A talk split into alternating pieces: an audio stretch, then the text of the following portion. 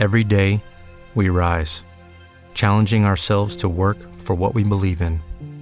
At U.S. Border Patrol, protecting our borders is more than a job, it's a calling. Agents answer the call, working together to keep our country and communities safe. If you're ready for a new mission, join U.S. Border Patrol and go beyond. Learn more at cbp.gov/careers. Hello, it is Ryan, and we could all use an extra bright spot in our day, couldn't we? Just to make up for things like sitting in traffic, doing the dishes, counting your steps, you know, all the mundane stuff. That is why I'm such a big fan of Chumba Casino. Chumba Casino has all your favorite social casino style games that you can play for free anytime, anywhere with daily bonuses. That should brighten your day a little. Actually, a lot. So sign up now at chumbacasino.com. That's chumbacasino.com. No purchase necessary. VGW Group. Void were prohibited by law. See terms and conditions. 18 plus. Hola, ¿cómo están? Soy Carlos Taboada de ¿Y ahora qué? En esta ocasión nos va a acompañar Pablo Subieta de MK México. Pablo, ¿de qué vamos a estar conversando? Vamos a hablar de la marca empleadora y de cómo tú, tú, tú, sí, tú, tú puedes hacer un cambio relevante que puede cambiar por completo la forma en la que tu compañía trabaja.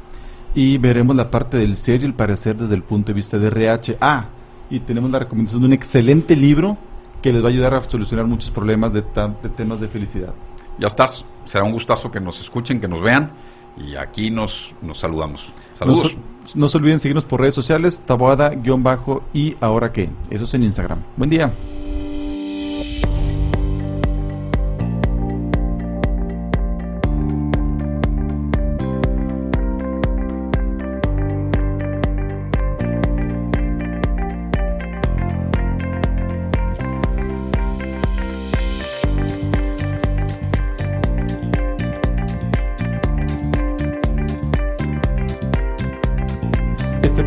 Patrocinado por Hunter of Talent.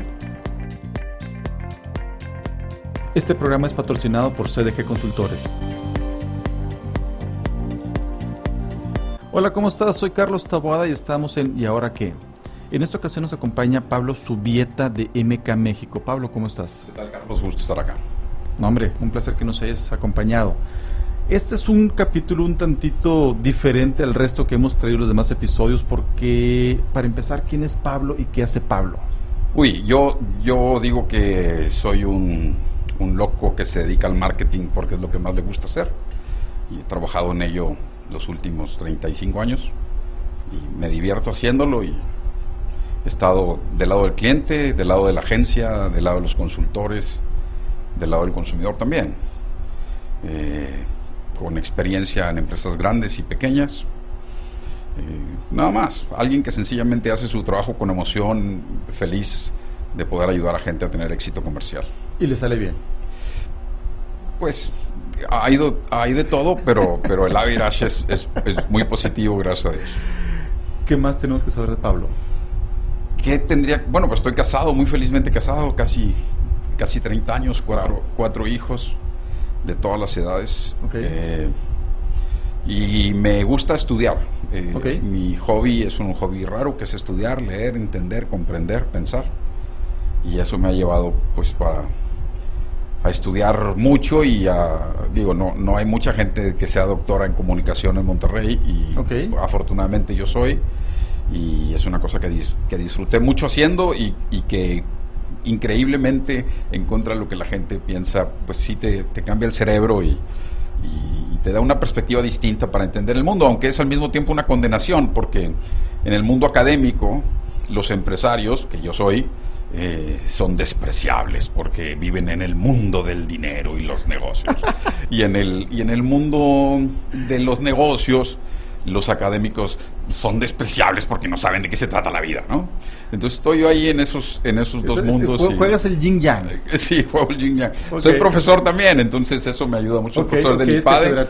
ya. Eh, Soy profesor en el IPADE, doy, clase, doy marketing como profesor invitado y, y ahí digamos que conviven las dos cosas eh, muy bien. Me gusta mucho hacerlo. Oye, Pablo, eh, eh, la razón por invitarte aquí a conversar con nosotros en Ahora qué es porque la pregunta es muy sencilla y es muy disruptiva. ¿Por qué se tendría que beneficiar recursos humanos, una persona de recursos humanos en un marketing? O sea, ¿dónde, ¿dónde se vende él? ¿Cómo se vende él? ¿Cuál es su apariencia? Su, saco? ¿Cuál es su go to market? Desde un punto de vista de, o sea, de, de, Sí. de tú como RH y saber, ¿cómo te vendes tus ideas? ¿Por qué vendes que hay que hacer esto de la forma correcta y cuando va en contra o va algo disruptivo? O sea, Yo diría que, que el marketing se entiende mal en general, en, en el sentido de que, que podría estar excesivamente relacionado con el mundo publicitario Ok. o con la comunicación comercial. Y, y yo más bien creo que el marketing eh, fundamentalmente se trata de entender para atender. Eh, ¿Cuál es la propuesta de valor que una empresa, desde el punto de vista de recursos humanos, ofrece a sus empleados, a sus ejecutivos, a sus directivos? ¿Cuál es la razón por la cual alguien quisiera trabajar contigo? Sí. Y, y cuáles son los beneficios que recibe al trabajar contigo? ¿Y cuáles son los costos que experimenta al trabajar contigo? Voy a dar un ejemplo de esto lo más rápido. Por favor, por favor. Toda la propuesta de valor de DHL, Federal Express, UPS, Estafeta y el sistema postal mexicano dependen de que el repartidor, que no terminó probablemente la primaria, quiera entregar el paquete. Ok. Si ese señor decide que mejor se va a ir a unos, echar unos tacos, o va a ir a ver a la novia, o va a ir eh, a, a dormir una siesta, eh, sencillamente toda la propuesta de valor de estas compañías desaparece. ¡Pum! Se acabó. Entonces, ¿qué tiene que hacer DHL para que esta persona haga lo que tiene que hacer? ¿sí? ¿Cuáles son los beneficios que le da? ¿Cuáles son los costos que tiene? Entonces, efectivamente tiene un beneficio de sueldo, ¿sí? Sí. Pero, ¿y si el camioncito de DHL tuviera un sillón que está hecho de, de tablas, ¿tú crees que, que esta persona repartir? No lo repartiría porque se va a acabar los riñones, empezando por otra parte del cuerpo. Pero, pero claramente hay un costo tremendo ahí que sería incapaz de pagar sin importar la cantidad de dinero que le den. Entonces, seguramente por eso los camioncitos tienen aire acondicionado, si, si reparten en Monterrey, tienen que tener aire acondicionado, Claro. o, y tienen que tener un sillón cómodo, y tienen que tener un GPS sencillo de usar, y tienen que tener descansos marcados en cada determinadas horas, porque si no, el costo que le pasa al trabajador es imposible. Eso es parte de recursos humanos, obviamente es parte de recursos Sí, humanos. sí, y es donde, entra, es donde entra el employee branding. O sea, ¿por qué tengo que entregar este paquete? Porque es la política, porque es la cultura de la empresa. Entonces, ¿tú No, cómo pero- lo transmites? Bueno, por- no, no solo por eso, sino porque todas las decisiones de compra, o sea, yo voy a comprar, trabajar en DHL o no, eh, pasan por un proceso de análisis, pues a veces más racional y a veces más intuitivo, que es, ¿me conviene o no me conviene? ¿Sí? Y este es, a esto es lo que hace el marketing, definir propuestas de valor que le convienen a las, a las dos partes. ¿no? Entonces, si a un empleado no le conviene trabajar en determinado lugar, se va a ir y todos salimos perdiendo. Entonces, eso es un proceso de marketing. Yo creo que entender eso desde parte de recursos humanos me parece que es espectacularmente eh, relevante. Y luego hay otra parte que, que quisiera tras- trasladar al ejecutivo de recursos humanos y no al conductor Sí, de DHL, sí, sí. que es, bueno, ¿y tú entiendes a quién atiendes? ¿Qué, qué es lo que entiendes que, que debes hacer? ¿Tú sabes cuál es el valor que se espera que tú le entregues a tus pares y a la corporación? ¿O estás haciendo tu jale? Es una pregunta que no solo aplica al Ejecutivo de Recursos Humanos, sino No, aplica aplica a todos. a todos, Sí. Pero eh, yo encuentro que, eh, per- perdón si digo un- una, una- una cosa aquí ofensiva, pero es que hay demasiados ejecutivos de recursos humanos que no se saben parte de un todo Ok. que, que solo son mm, eh, el que corre la nómina o, o solo son perdona el estereotipo el que organiza el día del, el día del niño ¿no? Sí, sí, sí. O, o- Pero- o solo es el que cuida el costo de Pero no entienden el propósito de su puesto.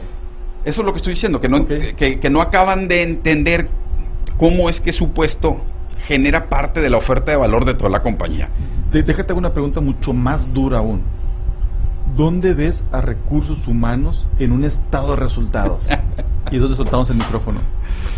sí este pues yo yo la devolvería nada, más, no nada, más, nada más sé sutil. Te lo voy a contestar desde el punto de vista de marketing, ¿no? Yo digo con, con frecuencia que cuando uno se equivoca en marketing, se equivoca dos veces. Sí. Porque, porque por un lado, pues no logras obtener los resultados comerciales que estás buscando y para los que invertiste un billete, entonces tiraste el dinero a la basura. Entonces ese es el primer, el, el- el- el primer problema. Y el segundo error, el segundo problema, el segundo costo es que efectivamente todo el marketing se va a costo, ¿no? Entonces te gastaste un billete que no sirvió de nada, o sea, lo tiraste por el drenaje. Pues esto que yo digo de marketing, que por qué, por qué es tan importante usar muy bien, con mucha sensatez, los recursos de marketing, me parece que aplica exactamente igual, incluso todavía peor, hacia el interior de la organización. ¿verdad? ¿Por qué? ¿A quién le estás pagando? ¿Qué- ¿A, a quién reclutaste? Eh, ¿Para qué lo reclutaste? Eh, esa persona entiende qué es lo que tiene que hacer y cuál es el producto que le va a entregar a la organización o se entiende solo un costo. ¿Sí? O sea, tristemente, solo la gente de ventas se entiende como ingreso, ¿verdad? Pero ¿no será cierto que cuando tú reclutas al director de ventas también estás contribuyendo a ese ingreso? Y entonces la, la- pregunta, lo que estoy tratando de explicar es que si cuando estás buscando al director comercial de la compañía, estás pensando la relevancia que esto tiene en el éxito comercial de la compañía o si estás buscando un perfil.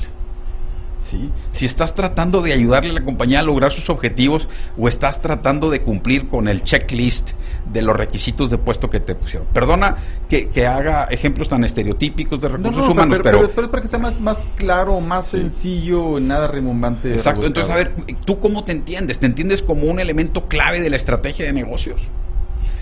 Tú me has oído decir en otras ocasiones que los principales errores de las empresas se dan en el reclutamiento. Sí. Si te contratas una porquería, pues ¿qué puedes obtener? Sí. Y, y no estoy hablando de dinero. Pagas ¿eh? cacahuates. You get monkeys. Pero, o sea, no solo es el dinero, es el perfil incluso espiritual de una persona. ¿Hace fit con el perfil de la empresa? ¿O no? Y, también es un tema de tú como RH, cuál es tu marketing hacia afuera para Sí. que digas, oye, la, estoy atrayendo a las personas que quiero atraer. O sea, me está viniendo a tocar la puerta el perfil que quiero, el- el- la Sí. persona de esta cultura, esta espiritualidad, este estudio, estas ganas. Hay quien se muere por hacer las cosas y dice, oye, yo quiero estar aquí. Claro. Yo le preguntaría a ti y a todos quienes nos escuchan que, y nos ven, eh, si nunca han rechazado una oferta de trabajo que les pagaba más. Sí. Sí. ¿Por qué? Pues porque hay mucho más que el billete, ¿verdad? Ya, hay mucho más que el billete. O sea, yo oigo historias una y otra vez de gente que dice es que la lealtad que yo le tengo a mi jefe es más que cualquier sueldo, sueldo que pudiera. Ay, ¿es ¿solo la lealtad? Qué bueno, qué maravilla. Pero a mí se me hace que hay otro componente de entendimiento, flexibilidad, Claro. libertad para hacer lo que yo quiera, eh, razonabilidad, objetivos comunes, etcétera, etcétera, que es súper difícil de encontrar en otro sitio. Pregunta así medio este, controversial. Marketing al final del día estás vendiendo una promesa. No, ¿No? Yo, no, yo diría, marketing al final del día está, es responsable de diseñar, construir, producir un producto o servicio Ajá. en que el cliente o el consumidor encuentra aquello que necesitaba solucionar, ¿sí? En la cabeza, antes de empezar, efectivamente es una promesa, Sí. pero no solo la promete, sino que la diseña, la produce, la entrega. Y la entrega. Y va de la mano con tu estrategia de negocio. Sin duda, si no Ok. sería una estupidez. Entonces yo como recursos humanos, basado en la estrategia de negocio que tiene que aplicar esta acción de marketing, esta parte de producto, yo como recursos humanos estoy diciendo, oye, esto es la forma en cómo tendríamos que estar trabajando. Esa es la cultura que tenemos que estar utilizando. Estos son los mejores jugadores que podemos tener para que puedan trabajar de esto. Y en es- mi liga, porque luego Sí. siempre se entiende, no, es que pagamos muy poquito. No, no, los mejores jugadores de mi liga. De mi liga. Sí, yo pago, pago muy bien en la Liga Mexicana, pero si me los llevo a Europa, puedo pagar lo mismo, pero no van a jugar igual. Exacto, Ok. sí. Pero eso lo tienes que entender tú, o sea, tienes que entender para atender.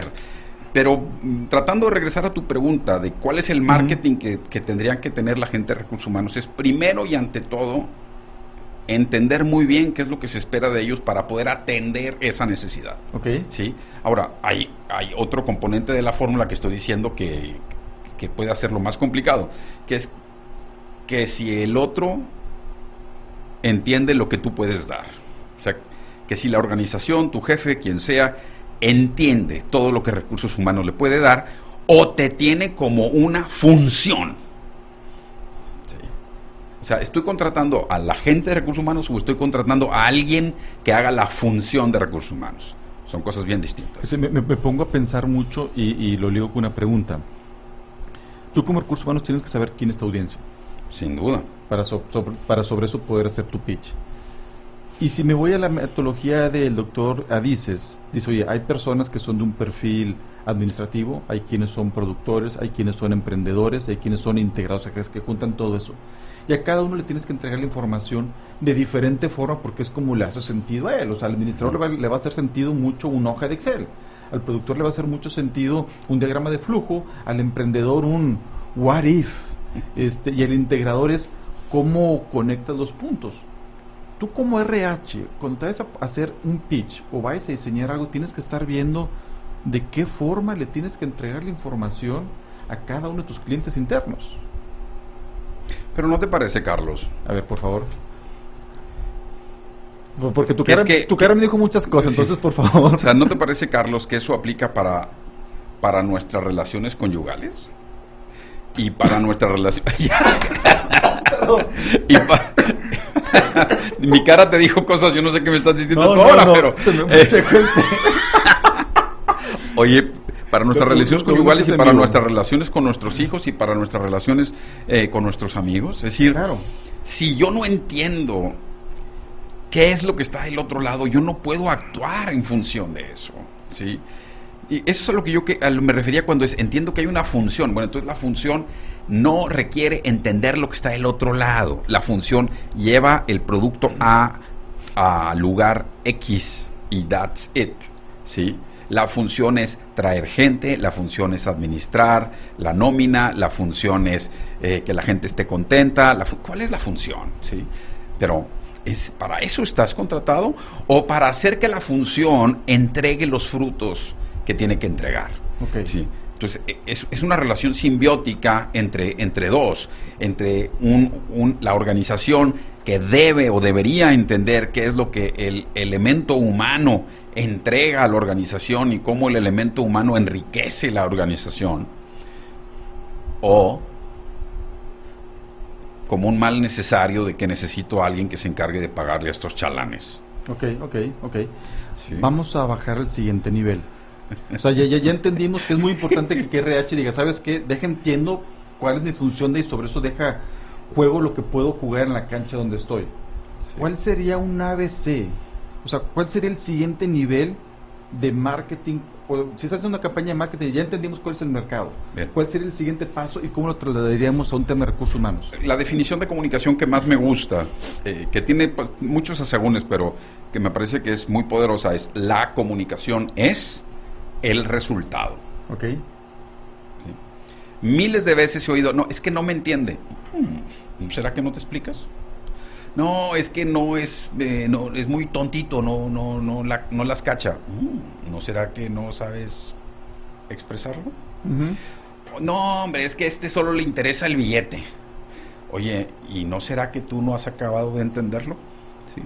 Entonces creo que ese es el siguiente nivel. Es decir, RH fundamental, los seres humanos somos seres comunicantes.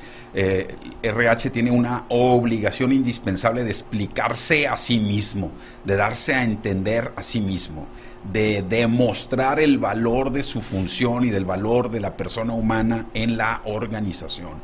No como un gestor de personas, sino como un, un gestor de, de- de personas que hacen cosas, sino como un potencializador de los talentos de esas personas en la organización. O sea, nadie puede estar en desacuerdo conmigo. Ah, de eso a que eso suceda es otro, es otro camino, ¿verdad? Pero me parece que eso es, o sea, incluso diría, y ahí va otra cosa que te va a aventar el café, Sí, de- de- déjalo el té es el tema de la autoestima. Sí. O sea, ¿El recursos humanos tiene autoestima? Debería de. Pues, todo, todo tiene una, cier- una cierta cantidad de autoestima, o sea, cada quien Bueno, tiene ¿cómo te quiere. entiendes? Para devolvértela, ¿en qué renglón del estado de resultados se entiende recursos humanos? ¿En el renglón de costo de ventas? ¿En el renglón de gastos administrativos? ¿En qué renglón está? ¿En qué claro. re- Sí. Está arriba o está abajo. Está en la que suma o está en la que resta. O sea, to- todo lo o en el pasivo laboral? Sí, todo lo que tiene que ser RH tiene que ser en la parte que suma. El tema es cómo lo haces visible. Pues no hay, no recetas má- mágicas, pero ¿cómo lo haces visible? Primero, entendiendo y segundo, atendiendo. ¿sí? Claro. O sea, enten- es decir, ¿qué es lo que tengo que hacer yo para que mi jefe me oiga 10 minutos y explicarle por qué, ejemplo muy, así muy de pequeñito, este candidato es mejor que el otro a pesar de lo que sea? Yo tengo que tener esa habilidad para poder explicar cuáles son los criterios humanos de talento personalísimos que un candidato y otro tienen, de manera de poder dar una recomendación. Sí. Hay, hay un chiste este, el de, la, el de que iba a contratar la secretaria, ¿no? Y al final contratan a la más voluptuosa, ¿no? O sea, no, no se trata, no se trata de eso, sino, uno, no está, uno no está comprando eh, mano de obra, está comprando mente de obra, Es ¿no? El- claro. Entonces, y, además personas que vienen completas con todo su ser. Y cómo, cómo lograr cómo lograr que la organización entienda que las personas no somos funciones. Es decir, e- e- el bolero que me hace el favor de asear mis zapatos en la plaza, pues tiene un nombre y tiene un apellido y es padre y tiene hijos, etcétera. No es el bolero. O sea, dejar de entender que las personas somos funciones, sino que las personas somos personas para, para decirlo de, de otra manera, es tenemos que empezar a ver a las personas como tales y dejar de pensar que son requisitos en un organigrama, ¿verdad? Que son piezas que hay que juntar en, en un organigrama. Eso, de eso no se trata y me parece que es el primer reto de lo que, para tratar de ser específico, lo que la gente de recursos humanos tiene que ser, eh, hacer. Explicarse a sí mismo, explicar Claro. la riqueza que hay en la función de recursos humanos. Y me lleva mucho y, y me pone a pensar en, oye, pues debes ser el mejor partner de las diferentes áreas, entender muy bien qué es lo que está haciendo logística, qué es lo que hace supply, qué es lo, por- porque sobre eso ya puedes ir armando tus planes o puedes tener esas conversaciones de valor. A ver, Carlos, ¿conoces tú a directores de recursos humanos que no son evaluados con ningún KPI de negocio? No, That's my point. es correcto. ¿Sí? Si, el, si el director de recursos humanos de una empresa institucionalizada es medido por los KPIs del negocio, como debe ser. Sí, claro. Sí. Y entonces, ¿cómo podríamos permitir que el resto de la organización no entienda los KPIs del negocio? O que toda la gente de recursos humanos entienda los KPIs de la posición que está tratando de conseguir, de llenar, qué horrible palabra, o, la, o, entender los KPIs de la posición que está tratando de mantener. Sí, Y- es, es entender la razón de ser de ese KPI y, a- y a tú cumplir ese KPI, cuál es el impacto que tienes en el negocio. O sea, oye, yo tengo que tener este curso, tengo que hacer cu- esta cuestión de cultura, tengo que hacer, o, o, oye, esta reorganización del negocio.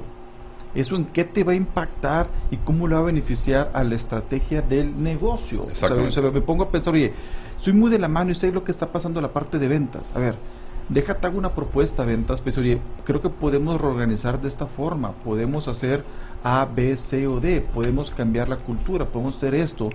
Y eso te tiene que afectarte positivamente en tu estado de resultados. Y es donde tú ves tu función, ya la ves con números negros. y Déjame regreso al ejemplo de DHL. A ver. Recursos humanos tendría que entender que el chofer se la pasa ocho horas arriba de un camión. ¿sí? Y tendría que diseñar la oferta de valor para esa persona con origen en su persona. De manera que a esa persona le convenga mucho ser chofer repartidor de DHL. Claro. ¿Sí? Ojalá así fuera siempre. ¿Sí? Ojalá así fuera siempre. Pero de, de una organización comercial muy, muy grande en este país, una persona de recursos humanos me dijo que para contratar cajeros, el requisito es que tenga nombre propio, que haya terminado la primaria y que no tenga que tomar dos, más de dos camiones para llegar. Ok. Digo, me parece... Es un buen filtro. es un buen filtro. La pregunta es, ¿está pensado eso en hacerte eficiente así, a ti? ¿O está pensado en solamente matar la rotación? ¿O está pensado en hacer que esta persona florezca en la organización? Pues depende qué es lo que quiera lograr con eso. O sea, dependiendo cualquiera de las tres, la tienes tres respuestas diferentes. Bien. El tema es qué es lo que quiere lograr él. Bueno, pues yo no podría estar de acuerdo, porque entonces estás tomando que el valor que recursos humanos puede aportar está condenado a la imaginación del jefe de recursos humanos. Claro. Y no, porque Sí. me parece que puede hab- habría un espacio de estrategia enorme que pudiera decir, oye, voy a decir tonterías, Sí, ¿eh? sí, como no, dale, dale. los últimos 22 minutos. No te preocupes. Es, oye, pues fíjate que efectivamente tenemos un problema de rotación, efectivamente es un puesto que tiene poquitos requisitos, efectivamente es un puesto que puede ser llenado fácilmente con una pequeña capacitación.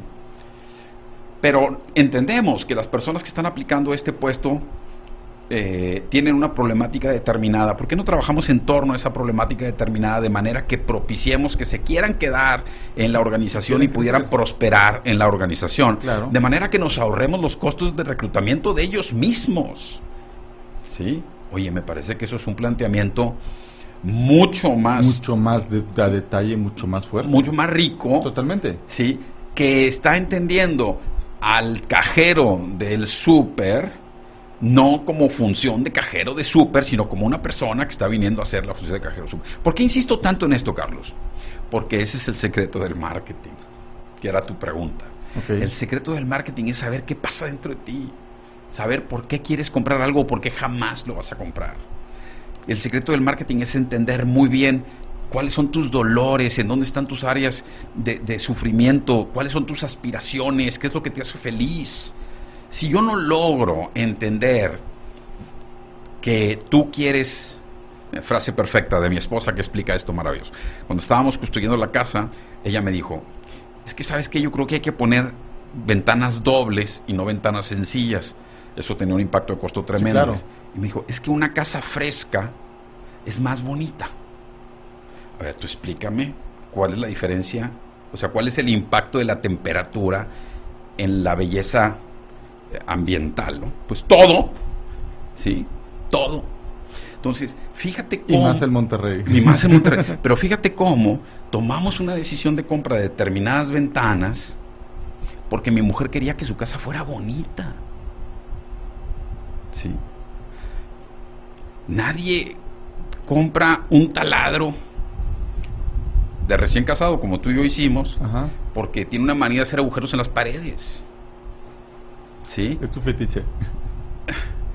no solo eso, sino también porque hay un tema de manhood ahí, de Claro, hombre sí, de casa, sí, de claro, varón sí. responsable, de jefe de hogar que, que da mantenimiento, que cuida, que prospera, que obedece a su mujer. Claro. ¿Sí? Esa es la razón de fondo de la compra de un taladro. ¿Sí? Y luego, precisamente, porque entiendo quién eres y qué sientes y cómo piensas, pues hago que tenga más fuerza, que tenga torque, que, que parezca que eres Sí, sí, sí, muy macho. ¿sí? Anécdota rápida de mi vida pasada trabajando por una compañía de seguros que ya ni existe. Entonces, eh, cuando hacía- hacíamos investigación de mercado para seguros de vida, la, gente no quería comprar seguros de vida por tres razones. La primera es que son de, malas, son de mala suerte. Sí. La segunda es porque la gente no se va a morir. Sí, porque no, si compro seguro de vida es de mala suerte. Si compro seguro de vida, yo no me voy a morir. ¿Por qué quieres que compre seguro de vida? Y la tercera es por temor a que se gaste el dinero con alguien más y no contigo. ¿Ok? Pero cuando les preguntábamos, oye, ¿pero y tus hijos? Silencio, macabro. Con eso no te metas. ¿no? Entonces nosotros descubrimos que comprar un seguro de vida te hace mejor padre. Ok. ¿sí? Y entonces, ¿para qué te digo de las condiciones y los plazos y las tasas de interés y El punchline El- es, eres mejor padre. eres mejor padre? Cuando yo logro entender que la función de recursos humanos está allí para que trabajes en una mejor compañía, en una compañía que promete más rentabilidad, en una compañía que trata mejor a su gente, en una compañía en la que puedes ser todo lo que tú quieres ser, la perspectiva cambia completamente. Claro. Sí. Y eso es, ama a tu prójimo como a ti mismo, que es el principio número uno del marketing. Es correcto. Cultura. Y, digo todo esto con la parte de cultura. No, lo dijiste así como... Cultura. Uno que quiere mantenerse serio y no- no- uno que quiere brillar en sociedad y no lo dejas, pero bueno. Exacto. Este, Exacto. ¿Cómo vendes cultura? ¿Cómo vendes un intangible como la cultura? Con el ejemplo. Las compañías se parecen a sus directores. Ok.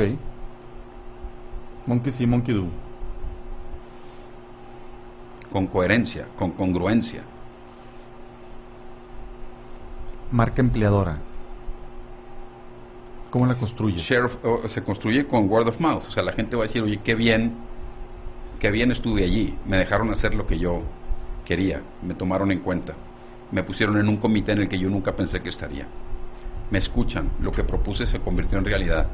Puedo hablar libremente. Me puedo mover. Las puertas de los directores están abiertos. Están abiertas. Hay una verdadera intención de progresar en conjunto. Entienden que somos personas. Entiende que mi familia es antes que mi empleo. ¿Cómo llevas eso? Me pongo a pensar en las empresas que, que atacan el, el mercado masivamente, que tienes que contratar mucho más gente, ¿no? Este, ¿Cómo lo haces? O sea, ¿dónde te tendrías que estar anunciando? O sea, si yo quisiera... Si, si no, quiero- es, no si- es si- un si- tema de anunciarse. Ah, y, y- y es muy algo importante. O sea, yo veo ahorita LinkedIn plagado de fotografías de estoy haciendo home office y tomo la foto en home office y lo posteas a la empresa y la empresa hace todo eso como que celebrando que estamos teniendo este reuniones virtuales y trabajo en casa y llevo mi perro a la oficina y, y hago todo ese tipo de cosas y luego en LinkedIn, lo ves en Face, lo ves en Twitter, este ¿Esa es la mejor forma de decir soy una gran empresa? In- infiero- Yo, yo te preguntaría lo siguiente. En esa gran empresa, ¿el director general ya le habló a alguno de sus empleados para ver cómo está? No sé. ¿El de recursos humanos? ¿El jefe? ¿Ya les habló para ver cómo está? Para ver cómo están sus papás y cómo lo están pasando. La compañía ya puso un fondo de emergencia para prestarle dinero a los empleados que pudieran necesitarlo a causa de la pandemia. En una tasa insignificante y en un plazo larguísimo. Esa es la pregunta. La comunicación es el resultado. Si tú lo que me estás diciendo es que es bullshit, porque eso es lo que yo entendí, no quiero poner palabras en tu boca, No, más bien se ve, lo postean, dices, ah, pues te doy el beneficio de la duda. bueno, muy bien. Entonces eso no es bullshit, pero la pregunta es, ¿qué concluyes tú? Eh, se ve. Se ve, no Sí. sé qué tan, no sé qué La, tan. la comunicación es el resultado. ¿Qué te están comunicando a ti? O sea, si, si ellos lo que están intentando, y no sé de quién estás hablando, ¿eh? Ajá. Pero si ellos lo que están intentando es demostrar que son una compañía flexible, etcétera, etcétera, etcétera, digo, para ese caso, pues estaría más padre que, que alguien dijera, estoy home- haciendo home office en Cancún, porque, ¿sí me explico? Ok. Este, pretender ser cosas no nunca funciona muy bien. En marketing hay otro refrán que es que para ser buen torero hay que parecerlo. Es decir, hay que ser y parecer. Si tú eres y no pareces, pues qué tonto eres. El audio y el video, eh, porque la parte difícil ya la eh, tienes. Exacto, ¿verdad? entonces tendrías que parecerlo también, ¿no? Y hay gente que dice, no, no, no, no, no, no, no, hay que parecerlo. Y al revés es peor. Si tú pareces y no eres y no eres, uno más de la lista. a lo mejor lo que te queda es hacer publicaciones en LinkedIn, ¿no? Sí. Te creo. Wow. ¿Cuál crees que vaya a ser el futuro del digo por- porque ahorita es muy ahorita cada vez es más fácil el ver el socialmente responsable, el publicar lo grandioso que eres en LinkedIn. Este, todos estamos luchando por tener una mejor marca empleadora.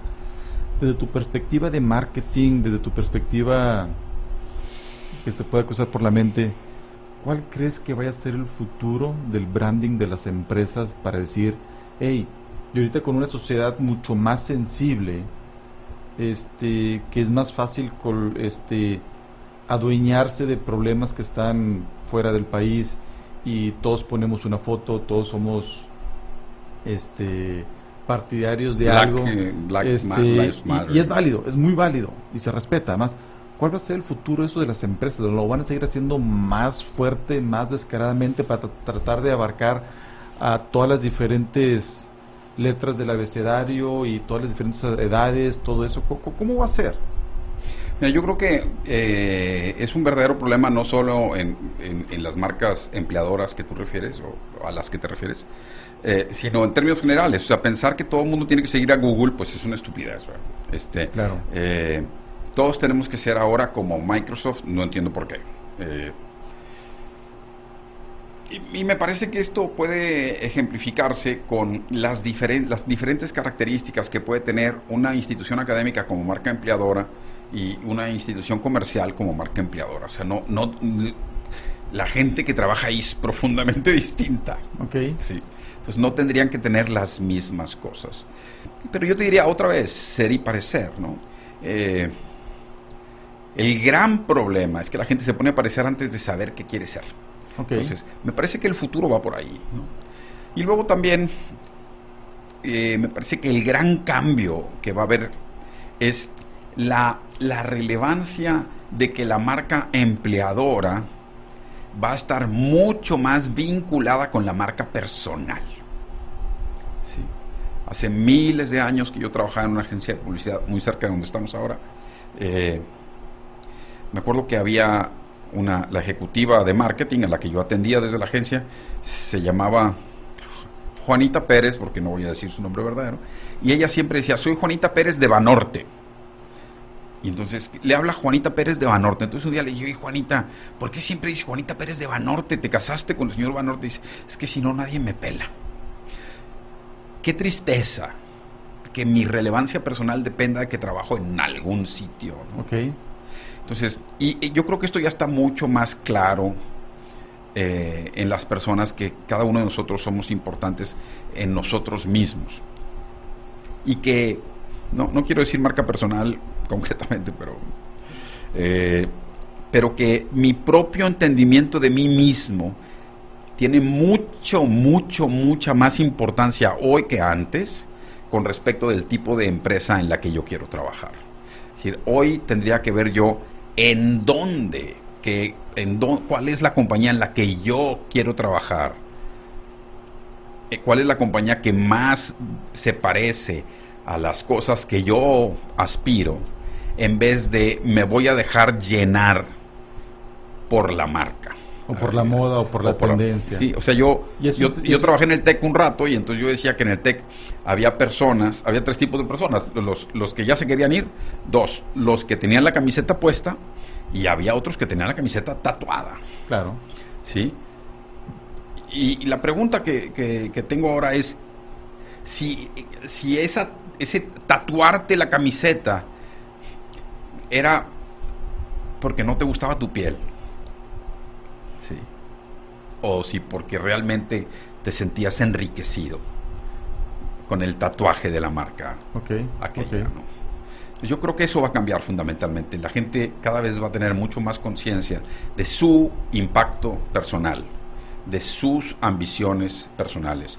Y los criterios de selección de en qué compañía quiero trabajar también serán será un mercado de compradores, no ¿Qué? un mercado de vendedores. Que es donde el ser y el parecer va a tener mucho más relevancia. Sin duda. Excelente. Porque si no, la gente se te va a ir en 10 minutos. A ver, yo, esta es una historia mía personal. Yo me fui a trabajar a- al extranjero, a una compañía espectacular, con una reputación espectacular, en un puesto espectacular. Y debo decir que desde el primer momento algo olía mal y que mi interior algo me decía, Pablo, no hagas esta estupidez. Pero toda la evidencia era tan abrumadora que cuando yo dije, fíjate que estoy pensando en decir que no, ¿qué? ¿Cómo? Si es el... ¡Sacrilegio! Exactamente, o sea, la tarjeta de presentación decía el más bueno y más grande y más fregón de todos después del fundador. Haz de cuenta que eso decía la tarjeta de presentación. Pues estuve tres meses. Porque desde el día uno, el ambiente, los objetivos, las formas de hacer, la impersonalidad, el, el 9 to 5, eh, el, el eres una cosa que viene a trabajar aquí y tú vales en función de que trabajas aquí. Fue muy evidente y solo hasta entonces descubrí que eso es lo que yo había olido. Ok, ok. Me costó una fortuna. No me arrepiento ni un poco. Pablo, muchas gracias. Al contrario, Carlos, un placer. No que se, repita. Que se repita pronto y... ¿Puedo hacer un anuncio? Por favor, que quieras. Que la gente compre mi libro, que se llama Felicidad Profesional. ¿Dónde está? En Amazon. Felicidad Profesional, de René Ok. Mena y Pablo Subieta. Y creo que puede ser muy útil para toda la gente que está en recursos humanos para entender cómo ayudar a la gente a, a progresar Felicidad Profesional. profesional. Felicidad profesional en Amazon, así. en Amazon México, Felicidad Profesional. Y está. Está en papel, está en Kindle. Está en los dos. Yo recomiendo el papel. Nada sustituye el papel. Y se- si quieren, me lo piden y yo con mucho gusto los dedico. ¿Qué más pueden pedir? Pues bueno, muchas gracias Pablo. A tus órdenes, Carlos. Un placer. Excelente día, auditorio. Buen día. Saludos.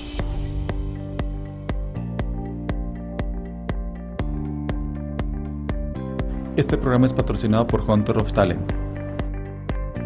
Este programa es patrocinado por CDG Consultores.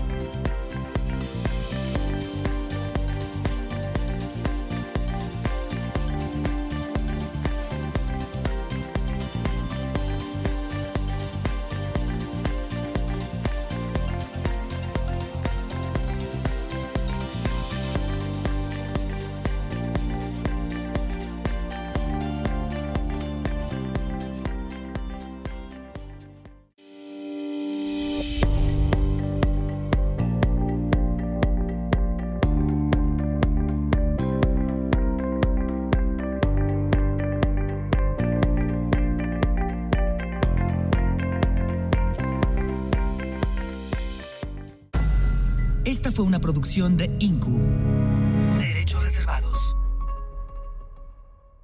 With Lucky Land slots, you can get lucky just about anywhere. Dearly beloved, we are gathered here today to. Has anyone seen the bride and groom?